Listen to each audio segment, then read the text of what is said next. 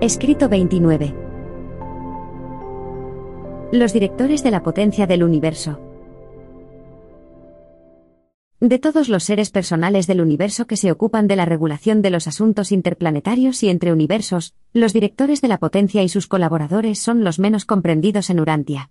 Aunque vuestras razas han conocido desde hace mucho tiempo la existencia de los ángeles, y de órdenes similares de seres celestiales, se ha impartido poca información sobre los controladores y reguladores del ámbito físico. Incluso ahora, tan solo se me permite dar a conocer por completo, al último de los siguientes tres grupos de seres vivos que guardan relación con el control de la fuerza, y la regulación de la energía en el universo matriz. 1. Los organizadores mayores de la fuerza y devenidos primarios. 2. Los organizadores mayores de la fuerza y trascendentales adjuntos. 3. Los directores de la potencia del universo.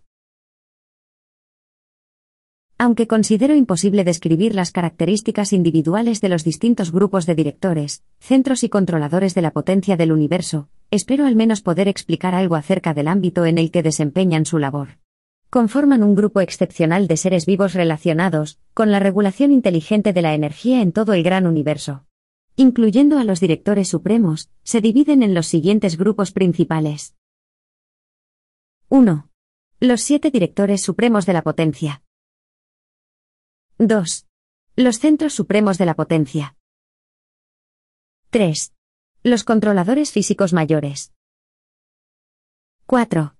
Los supervisores de la potencia morontial. Los directores y centros supremos de la potencia han existido desde los tiempos cercanos a la eternidad y, por lo que sabemos, no se han creado más seres de estas mismas órdenes. Los siete directores supremos de la potencia se hicieron personales gracias a los siete espíritus mayores y, luego, ellos mismos contribuyeron con sus progenitores a la generación de más de 10.000 millones de colaboradores. Antes de los días de los directores supremos de la potencia, las vías circulatorias de la energía del espacio, externas al universo central, estaban bajo la supervisión inteligente de los organizadores mayores de la fuerza del paraíso.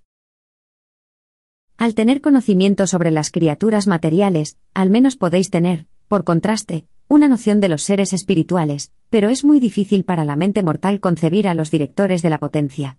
En el plan de ascenso progresivo a los niveles superiores de la existencia, vosotros no tenéis nada que ver directamente con los directores supremos, ni con los centros de la potencia. En algunas raras ocasiones os relacionaréis con los controladores físicos, y al llegar a los mundos de las moradas, trabajaréis libremente con los supervisores de la potencia morontial. Estos supervisores actúan con tanta exclusividad en el régimen morontial de las creaciones locales, que consideramos preferible narrar su actividad en la sección que trata del universo local.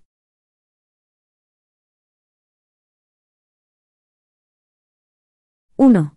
Los siete directores supremos de la potencia. Los siete directores supremos de la potencia son reguladores de la energía física del gran universo. Su creación por los siete espíritus mayores es el primer caso registrado de derivación de progenie semimaterial, a partir de una ascendencia genuinamente espiritual. Cuando los siete espíritus mayores crean de forma individual, originan seres personales altamente espirituales del orden angélico, cuando crean de forma colectiva, generan a veces estas elevadas clases de seres semimateriales. Si bien, incluso estos seres casi físicos resultan invisibles para la limitada visión de los mortales de Urantia. Hay siete directores supremos de la potencia, y son idénticos tanto en su apariencia como en su labor. Nadie puede distinguir uno del otro, salvo el espíritu mayor con el que cada cual está directamente vinculado, y del que depende operativamente por completo. Cada uno de los espíritus mayores está, de este modo, en unión eterna con uno de sus vástagos colectivos. El mismo Director Supremo, está siempre vinculado con el mismo espíritu, y su relación de colaboración resulta en la excepcional conjunción de las energías físicas y espirituales, de un ser semifísico y de un ser personal espiritual. Los siete directores supremos de la potencia están emplazados en el paraíso periférico, donde sus presencias lentas y circulantes señalan la localización de las sedes convergentes de la fuerza de los espíritus mayores. Estos directores de la potencia actúan de forma individual en la regulación de la potencia y de la energía de los suprauniversos, si bien, lo hacen, de forma colectiva, en la administración de la creación central. Operan desde el paraíso, pero se mantienen como centros efectivos de la potencia en todos los sectores del gran universo. Estos seres poderosos son los antecesores físicos de la inmensa multitud de los centros de la potencia, y a través de ellos, de los controladores físicos esparcidos por los siete suprauniversos. Tales organismos de menor rango, dedicados al control físico, son esencialmente uniformes, idénticos salvo por la diferente tonalidad de cada uno de los colectivos de los suprauniversos. Para cambiar de servicio en el suprauniverso, solamente tendrían que regresar al paraíso para variar su tonalidad. En lo que respecta a su administración, la creación física es fundamentalmente uniforme.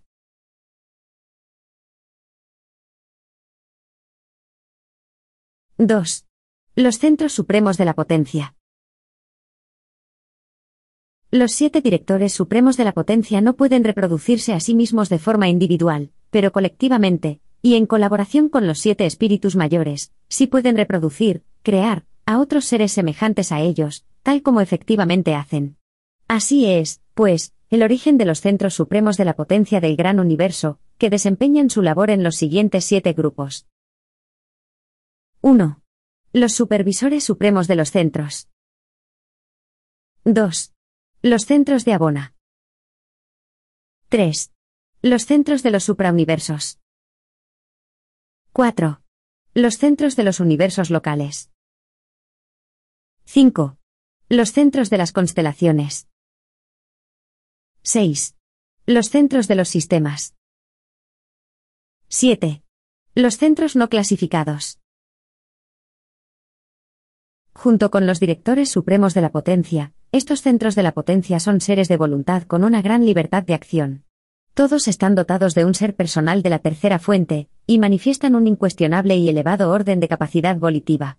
Estos centros de dirección del sistema de la potencia del universo poseen una excelente inteligencia, son el intelecto del sistema de la potencia del gran universo, y el secreto del método del control mental, de toda la inmensa red de la copiosa actividad de los controladores físicos mayores, y de los supervisores de la potencia morontial. 1. Los supervisores supremos de los centros. Estos siete colaboradores coiguales de los directores supremos de la potencia, son los reguladores de las vías circulatorias principales de la energía del gran universo. Cada uno de ellos tiene su base de operaciones en uno de los mundos especiales de los siete mandatarios supremos, y trabajan en vinculación estrecha con estos coordinadores de los asuntos generales del universo. Los directores supremos de la potencia y los supervisores supremos de los centros desempeñan su labor tanto de forma individual como conjunta, en relación a todos los fenómenos cósmicos por debajo de los niveles de la energía gravitatoria. Cuando actúan en coordinación, estos 14 seres son, para la potencia del universo, lo que los siete mandatarios supremos son para los asuntos generales del universo, y lo que los siete espíritus mayores son para la mente cósmica. 2. Los centros de Abona. Antes de la creación de los universos del tiempo y del espacio, los centros de la potencia no eran necesarios en Abona, si bien, desde aquellos remotos tiempos, un millón de ellos han ejercido su actividad en la creación central, cada cual encargándose de la supervisión de mil mundos de Abona. Aquí, en el universo divino, hay un perfecto control de la energía, condición que no se da en ningún otro sitio. La perfección en la regulación de la energía es la meta última de todos los centros de la potencia y de los controladores físicos del espacio. 3. Los centros de los suprauniversos. Hay mil centros de la potencia del tercer orden, que ocupan un área enorme en la esfera capital de cada uno de los siete suprauniversos. Tres corrientes de energía primaria con diez divisiones, cada una entran en estos centros de la potencia, pero siete vías circulatorias de la potencia, singulares y bien dirigidas, aunque imperfectamente controladas, se ponen en marcha unidas en acción desde dicha enorme área. Esta es la organización electrónica de la potencia del universo. Toda energía está encauzada en el ciclo del paraíso, pero los directores de la potencia del universo dirigen la fuerza energía del paraíso inferior, tal como las encuentran modificadas en las funciones espaciales del universo central y de los suprauniversos, convirtiendo y dirigiendo estas energías hacia canales que tengan una aplicación útil y constructiva. Existe una diferencia entre la energía de Abona y las energías de los suprauniversos. La carga de potencia de un suprauniverso consta de tres facetas de energía de 10 divisiones cada una. Esta triple carga de energía se esparce por todo el espacio del gran universo, es como un inmenso océano de energía en movimiento, que engulle y baña en su totalidad, a cada una de las siete supracreaciones. La organización electrónica de la potencia del universo opera en siete facetas y responde de forma variable a la gravedad, sea esta local o lineal. Esta vía circulatoria séptupla procede de los centros de la potencia del suprauniverso, e impregna cada una de las supracreaciones. Estos flujos singulares del tiempo y del espacio son movimientos energéticos concretos y localizados, iniciados y dirigidos según un propósito específico, que actúan de forma muy parecida a como lo hace el restringido fenómeno de la corriente del Golfo en medio del Océano Atlántico. 4. Los centros de los universos locales. Hay 100 centros de la potencia del cuarto orden emplazados en la sede central de cada universo local. Actúan para reducir, y en otros respectos, modificar las siete vías circulatorias de la potencia que emanan de la sede central del suprauniverso, haciéndolas, de ese modo, aplicables para dar servicio a las constelaciones y a los sistemas. Para estos centros de fuerzas, las catástrofes locales astronómicas del espacio tienen un interés transitorio. Se ocupan del envío regulado de energía efectiva con destino a constelaciones y sistemas subsidiarios significan una gran ayuda para los hijos creadores, durante las épocas finales de la organización del universo, y de la movilización de la energía. Estos centros son capaces de proporcionar rutas intensificadas de energía útiles, para la comunicación interplanetaria entre importantes puntos habitados. Tal ruta o línea de energía, a veces también llamada senda de energía, es una vía circulatoria de la energía directa de un centro de la potencia a otro, o de un controlador físico a otro. Se trata de una corriente individualizada de la potencia, que contrasta con los movimientos libres en el espacio de la energía no diferenciada. 5. Los centros de las constelaciones. Diez de estos centros vivos de la potencia están emplazados en cada constelación, desde donde ejercen su actividad, como proyectores de energía dirigidos a los 100 sistemas locales integrantes.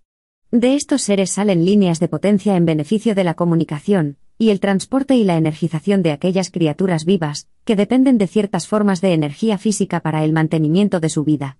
Pero ni los centros de la potencia, ni los controladores físicos de menor rango, se ocupan por lo demás de la vida funcionalmente organizada.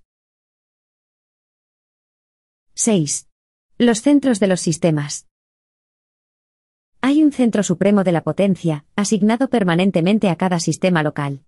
Estos centros de los sistemas dirigen las vías circulatorias de la potencia a los mundos habitados del tiempo y del espacio. Coordinan la acción de los controladores físicos de menor rango, y aparte de eso, actúan para asegurar la adecuada distribución de la potencia en el sistema local. El relé de estas vías interplanetarias cuenta con la perfecta coordinación de determinadas energías materiales, y con la eficiente regulación de la potencia física. 7. Los centros no clasificados. Estos centros actúan en situaciones locales específicas, pero no en los planetas habitados. Cada mundo está a cargo de los controladores físicos mayores, y reciben las líneas encauzadas de la potencia, que le envía el centro de la potencia de su sistema. Solo aquellas esferas en las que se produce la más extraordinaria interacción de energía tienen centros de la potencia del orden séptimo, que actúan como ruedas equilibradoras del universo o como gobernantes de la energía. En cada faceta de su actividad, estos centros de la potencia son totalmente iguales a aquellos, que actúan en las unidades superiores de control, pero ningún cuerpo espacial entre un millón, alberga semejante agrupación de la potencia viva.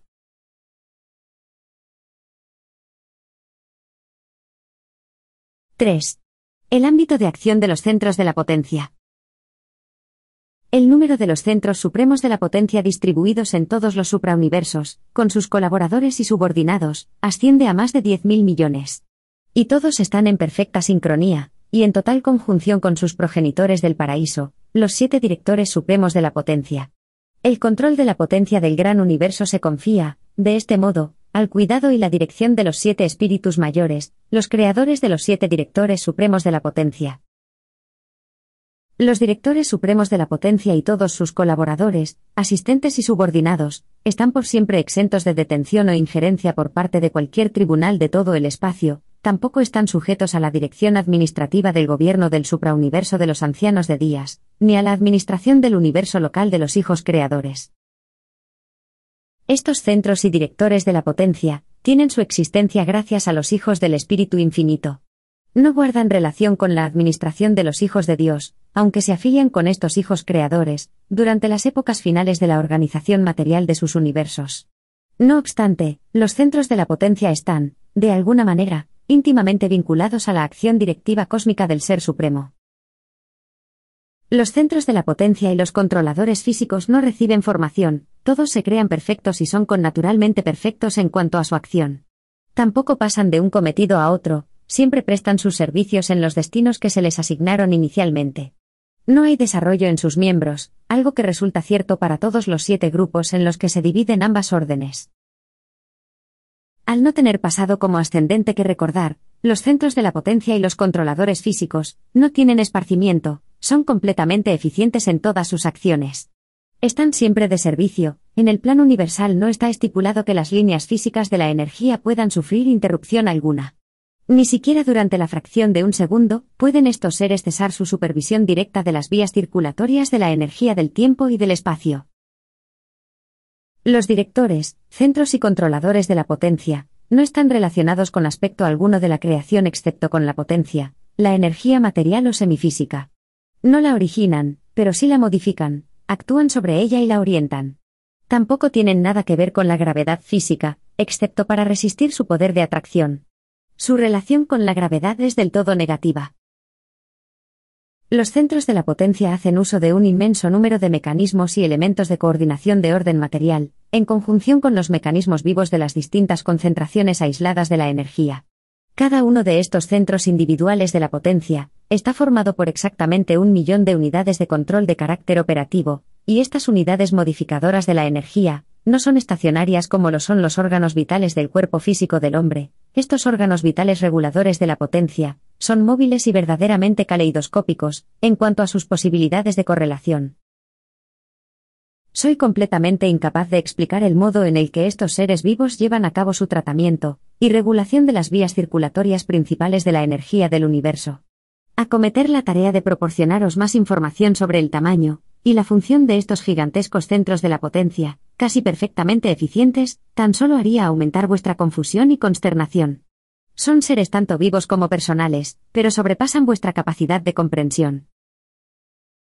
Fuera de Abona, los centros supremos de la potencia, ejercen su función tan solo en esferas especialmente construidas, arquitectónicas, o en otros cuerpos espaciales convenientemente constituidos. Los mundos arquitectónicos se construyen de tal modo que los centros vivos de la potencia pueden actuar como interruptores selectivos para orientar, modificar y concentrar las energías del espacio conforme se distribuyen sobre estas esferas. No podrían ejercer tal labor en un Sol, o en un planeta evolutivo ordinario. Algunos grupos también se encargan del calentamiento, y de otras necesidades materiales en estos mundos sede especiales. Y aunque sobrepasa el campo de acción del conocimiento urantiano, puedo afirmar que estas órdenes de seres personales vivos de la potencia, tienen mucho que ver con la distribución de la luz que brilla sin calor. No producen tal fenómeno, pero se encargan de su diseminación y orientación.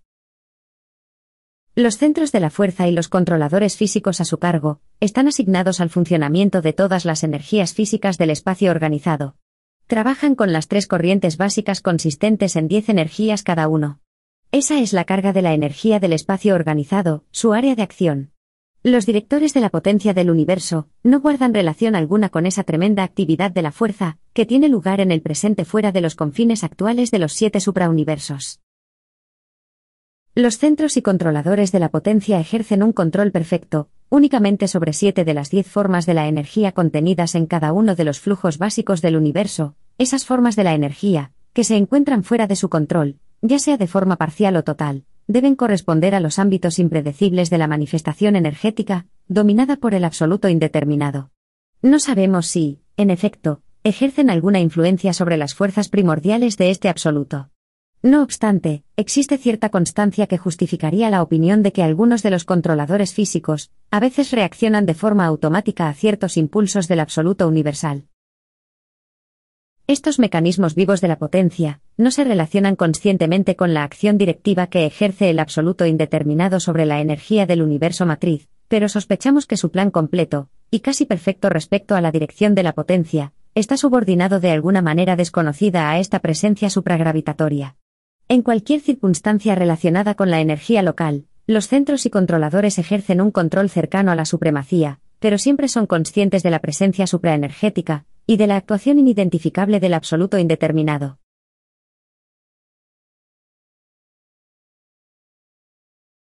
¡4! Los controladores físicos mayores. Estos seres son los subordinados móviles de los centros supremos de la potencia. Los controladores físicos están facultados para experimentar una metamorfosis de su ser, de índole tal que pueden realizar una asombrosa variedad de autotransportes, son capaces de cruzar el espacio local a velocidades que se acercan a la de los mensajeros solitarios. Pero, como todos los demás surcadores del espacio, precisan de la asistencia, tanto de sus semejantes como la de algunos otros tipos de seres, a fin de vencer la acción de la gravedad, y la resistencia de la inercia cuando parten de una esfera material. Los controladores físicos mayores prestan su servicio en todo el gran universo.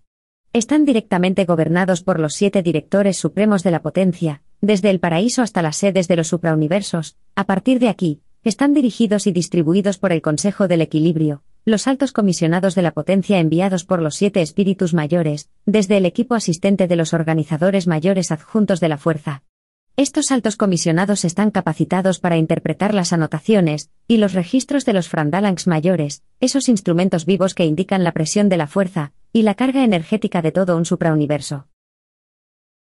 Aunque la presencia de las deidades del paraíso circunda el gran universo y recorre el círculo de la eternidad, la influencia de cualquiera de los siete espíritus mayores se limita a un único suprauniverso.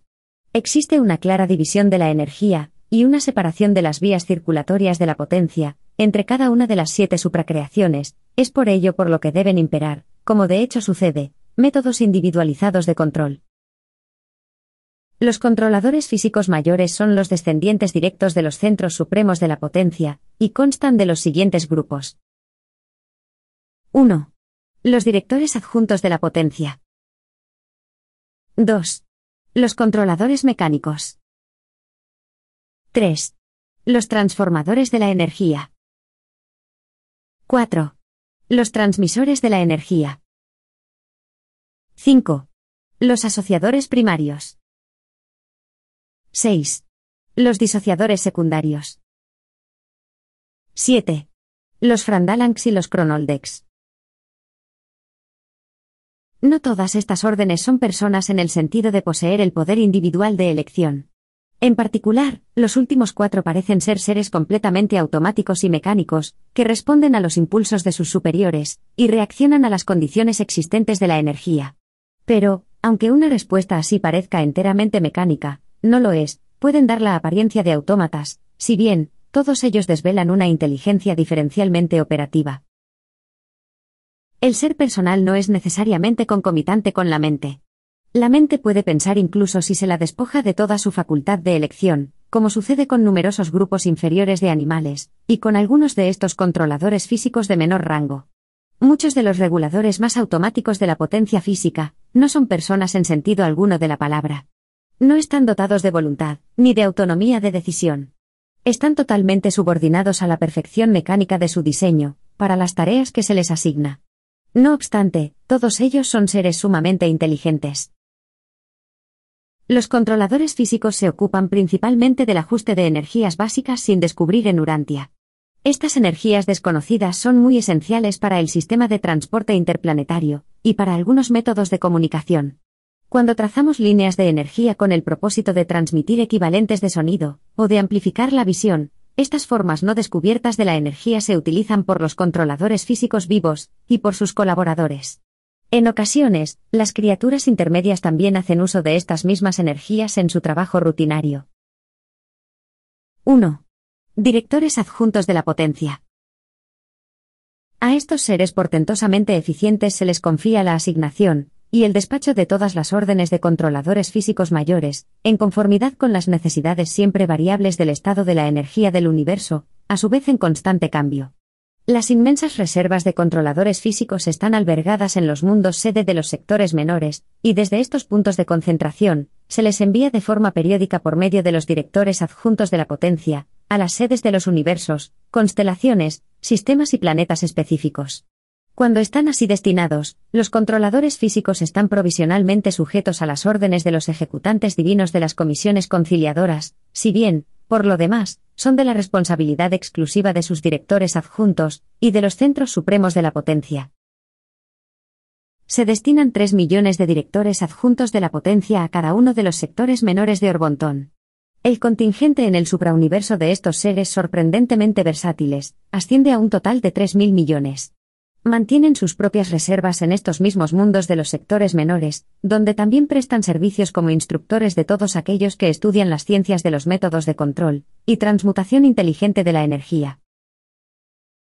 Estos directores alternan periodos de servicio de dirección en los sectores menores, con periodos equivalentes de inspección en los reinos espaciales. Hay al menos un inspector en funciones siempre presente, en cada uno de los sistemas locales con sede en su esfera capital. Mantienen en armoniosa sincronía a todo el inmenso agregado de energía viva. 2. Los controladores mecánicos. Son asistentes extremadamente versátiles y móviles de los directores adjuntos de la potencia. Billones y billones de ellos están destinados en ENSA, vuestro sector menor. Se les llama controladores mecánicos porque están bajo el completo control de sus superiores, y totalmente subordinados a la voluntad de los directores adjuntos de la potencia. No obstante, son, en sí mismos, muy inteligentes, y su labor, aunque mecánica y de tipo práctico, la desempeñan con destreza. De todos los controladores físicos mayores destinados a los mundos habitados, los controladores mecánicos son, en mucho, los más poderosos. Cada controlador, al poseer una dote viva de antigravedad que excede a la de todos los demás seres, tiene una resistencia a la gravedad únicamente igualada por esferas enormes que giran a velocidades extraordinarias. Diez de estos controladores están en este momento emplazados en Urantia. Una de sus actividades planetarias más importantes consiste en facilitar la salida de los transportes seráficos. Cuando operan de esta manera, todos estos diez controladores mecánicos actúan al unísono, a la vez que una serie de mil transmisores de energía proporciona el impulso inicial para la partida seráfica. Los controladores mecánicos están capacitados para orientar el flujo de la energía, y para facilitar su concentración en corrientes o vías circulatorias específicas. Estos formidables seres tienen mucho que ver con la separación, orientación e intensificación de las energías físicas, y con la ecualización de las presiones de las vías interplanetarias. Son expertos en el tratamiento de 21, de las 30 energías físicas del espacio, que constituyen la carga de la potencia de un suprauniverso. Son igualmente competentes para llevar a cabo una gran parte de la dirección, y del control de seis de las nueve formas más sutiles de la energía física. Al posicionar a estos controladores en una adecuada vinculación de tipo técnico entre sí, al igual que con algunos de los centros de la potencia, los directores adjuntos de la potencia pueden efectuar cambios increíbles en el ajuste de la potencia y en el control de la energía. Los controladores físicos mayores con frecuencia ejercen su labor en series de cientos, de miles e incluso de millones, y al variar sus posiciones y formaciones, son capaces de controlar la energía tanto de forma colectiva como individual. Según las condiciones, pueden aumentar y acelerar el volumen, y el movimiento de la energía o detener, condensar y retardar las corrientes de energía. De algún modo, ejercen un efecto sobre las transformaciones de la energía, y de la potencia como los denominados agentes catalíticos, aumentan las reacciones químicas. Actúan según una capacidad que les es inherente, y en cooperación con los centros supremos de la potencia. 3. Los transformadores de la energía. La cantidad existente de estos seres en un suprauniverso es increíble. Solamente en Satania hay casi un millón, y por cada mundo habitado, el contingente habitual es de 100. Los transformadores de la energía son creación conjunta de los siete directores supremos de la potencia, y de los siete supervisores de los centros. Se cuentan entre las órdenes de controladores físicos más personales y, salvo en casos en los que en un mundo habitado se encuentre presente un director adjunto de la potencia, los transformadores siempre están al mando. Son los inspectores planetarios de la partida de todos los transportes seráficos. Todas las clases de vida celestial, pueden hacer uso de las órdenes menos personales de los controladores físicos, únicamente en vinculación con las órdenes más personales de los directores adjuntos, y de los transformadores de la energía. Estos transformadores son poderosos y eficaces interruptores vivos, son capaces de actuar a favor, o en contra de una configuración u orientación de la potencia dada. También son diestros en su labor de aislar a los planetas de las poderosas corrientes de energía, que pasan entre gigantescos vecinos planetarios y estelares. Sus atributos de transmutación de la energía los convierten en seres sumamente útiles para la importante tarea de mantener la estabilidad general de la energía, o el equilibrio de la potencia. En ciertos momentos, parecen consumir o almacenar la energía, en otros, parecen destilar o liberar energía. Los transformadores son capaces de aumentar o disminuir el potencial de la batería de acumuladores de las energías vivas y de las inertes, en sus respectivas esferas de actividad. Pero únicamente tratan con las energías físicas y semimateriales, no actúan directamente en el ámbito de la vida, ni tampoco cambian las formas de los seres vivos. En algunos respectos, los transformadores de la energía, son las criaturas más notables y misteriosas, de todas las criaturas vivas semimateriales. De alguna manera desconocida, están diferenciados físicamente, y al variar su relación de enlace entre ellos, son capaces de ejercer una influencia profunda sobre la energía que pasa a través de sus presencias conjuntas. Con su hábil actuación, el estatus de los reinos físicos parece sufrir una transformación. Pueden cambiar, como de hecho hacen, la forma física de las energías del espacio. Con la ayuda de sus compañeros controladores, son efectivamente capaces de cambiar la forma, y el potencial de 27 de las 30 energías físicas de la carga de la potencia del suprauniverso. El hecho de que tres de estas energías estén más allá de su control, prueba que no son agencias del absoluto indeterminado. Los cuatro grupos de controladores físicos mayores restantes apenas se pueden considerar personas, según cualquier definición aceptable de esta palabra. En sus reacciones, estos transmisores, asociadores, disociadores y frandalangs, son totalmente automáticos, no obstante, son inteligentes en todos los sentidos. Al no poder comunicarnos con estas portentosas entidades, nuestro conocimiento sobre ellos es bastante limitado. Dan la apariencia de comprender el lenguaje de su entorno, pero no pueden entrar en contacto con nosotros. Parecen ser completamente capaces de recibir nuestros mensajes, pero se muestran bastante imposibilitados para poder responder. 4. Los transmisores de la energía. Estos seres desempeñan principalmente su labor, aunque no del todo, a nivel interplanetario. Son portentosos emisores de la energía, tal como se manifiesta en cualquier mundo particular.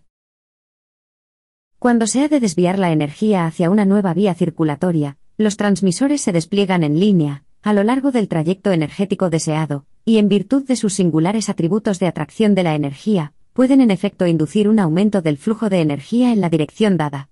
Esto lo hacen en un sentido tan literal, como algunos circuitos metálicos orientan el flujo de ciertas formas de energía eléctrica.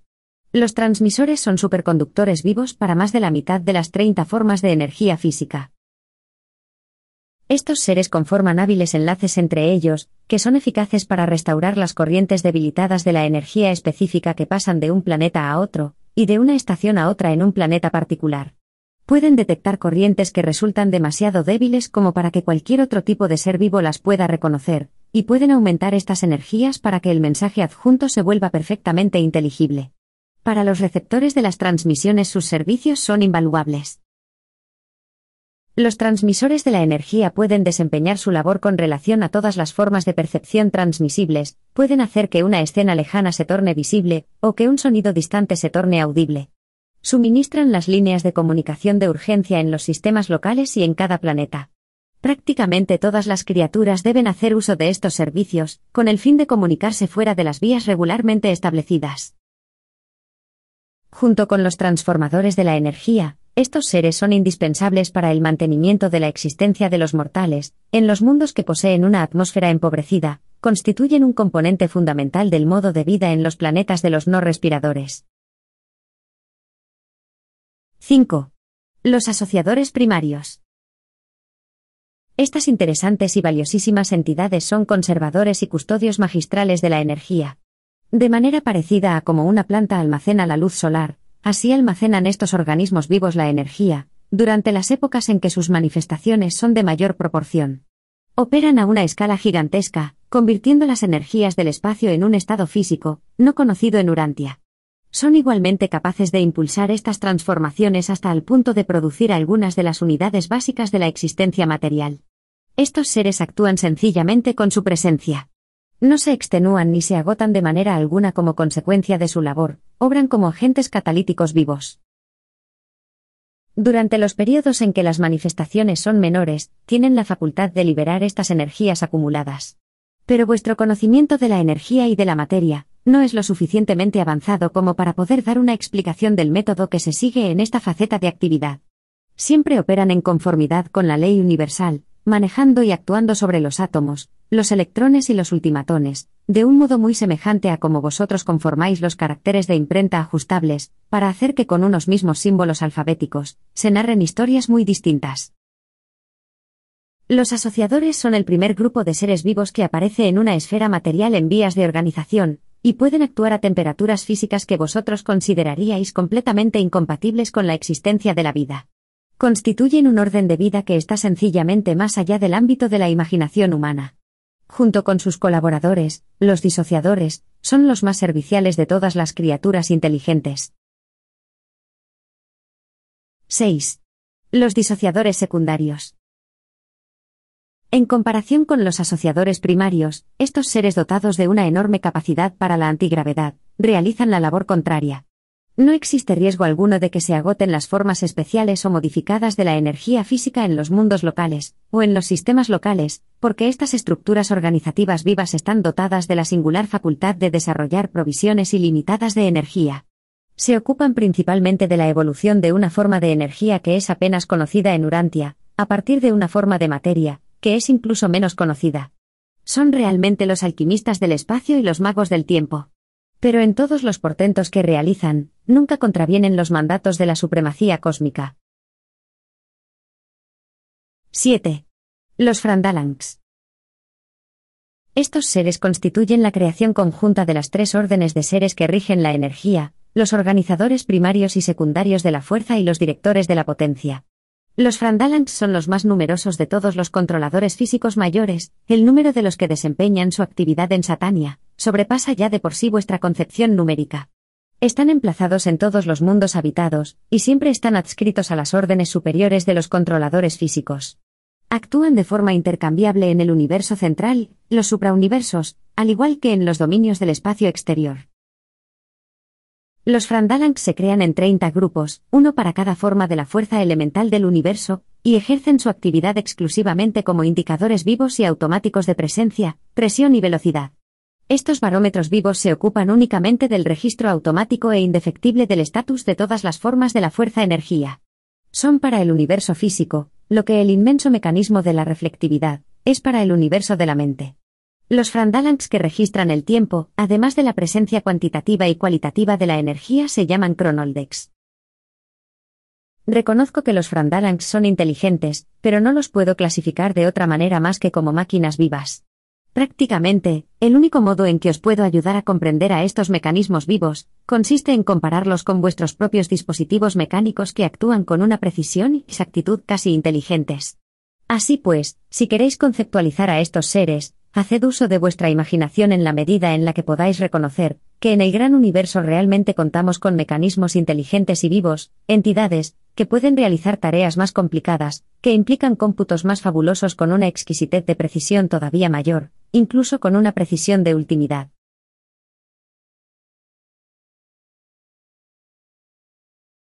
¡5! Los organizadores mayores de la fuerza. Los organizadores de la fuerza residen en el paraíso, pero actúan en todo el universo matriz, más particularmente en los dominios del espacio no organizado. Estos seres extraordinarios no son ni creadores ni criaturas, y según su función, se dividen en dos grandes grupos. 1. Los organizadores mayores de la fuerza y devenidos primarios. 2. Los organizadores mayores de la fuerza y trascendentales adjuntos. Estas dos poderosas órdenes de operadores de la fuerza primordial ejercen tal labor exclusivamente bajo la supervisión de los arquitectos del universo matriz, y al presente, no desempeñan ampliamente su actividad dentro de los confines del gran universo. Los organizadores mayores y primarios de la fuerza actúan sobre las fuerzas espaciales primordiales o elementales del absoluto indeterminado, dan origen a las nebulosas son los propulsores vivos de los ciclones de energía del espacio, y los primeros organizadores y orientadores de estas gigantescas manifestaciones. Estos organizadores de la potencia transmutan la energía primordial, preenergía no reactiva a la gravedad directa del paraíso, en energía primaria, o energía poderosa, energía que se transmuta desde la atracción exclusiva del absoluto indeterminado, hasta la atracción de la gravedad de la isla del paraíso. Inmediatamente después, los siguen los organizadores adjuntos de la fuerza, que continúan el proceso de transmutación de la energía, desde la etapa primaria hasta la secundaria, o etapa de gravedad-energía. Al concluirse los planes de la creación de un universo local, indicado por la llegada de un hijo creador, los organizadores mayores adjuntos de la fuerza, ceden su lugar a las órdenes de los directores de la potencia, que actúan en el suprauniverso de su jurisdicción astronómica. Si bien, en ausencia de dicho plan, los organizadores adjuntos de la fuerza continúan de forma indefinida a cargo de estas creaciones materiales, tal como operan ahora en el espacio exterior. Los organizadores mayores de la fuerza resisten las temperaturas y desempeñan su actividad bajo condiciones físicas que serían intolerables, incluso para los versátiles centros de la potencia y los controladores físicos de Orbontón. Los únicos otros tipos de seres revelados capaces de actuar en estos ámbitos del espacio exterior son los mensajeros solitarios y los espíritus inspirados de la Trinidad. Auspiciado por un censor universal que actúa con el beneplácito de los ancianos de días en Ubersa.